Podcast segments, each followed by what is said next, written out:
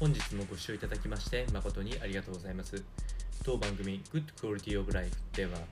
日々皆様がワクワクして過ごせるような新しいトピックスやヘルス関係の論文等を参考にしながら情報提供を行いますのでぜひお聞きください。それでは本日のテーマですけれども、えー医者が教える自律神経これを整える最も簡単な方法というようなトピックス。こちらについてお伝えをしていきたいと思いますこちらの内容は、えー、自律神経研究の第一人者であられる順天堂大学医学部教授の小林、え、さんのトピックスになっておりますので、えー、こちらをお伝えいたします。えー、まず自律神経自体なんですけれども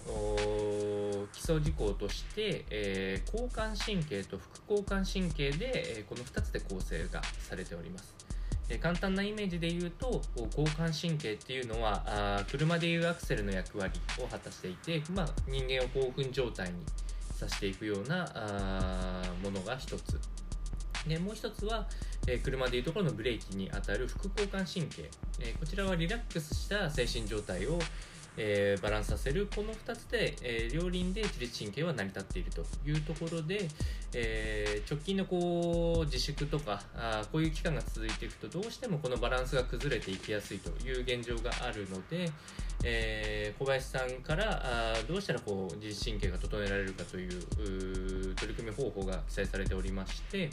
えー、ポイントとしては深呼吸ですね。こちらを取り入れるとバランスを回復しやすく、えー、実際の行い方なんですけれども、えー、まずゆっくり息をすること。これは3秒から4秒ですね。ゆっくり息を吸って、えー、口をすぼめて6秒から8秒でゆっくり長く息を吐くと。なので、息を吐く方を、えー、長く心がけて、えー、これをたった1日1回3分間行うだけで、え、どちらの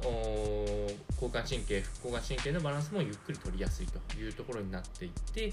えー、これを続けていくと、ゆっくりとした自信のあるような話し方、人への接し方ができるので、えー、だいぶ印象が変わるんじゃないかと思われるぐらいの効果も得られるというふうにおっしゃられておりますので、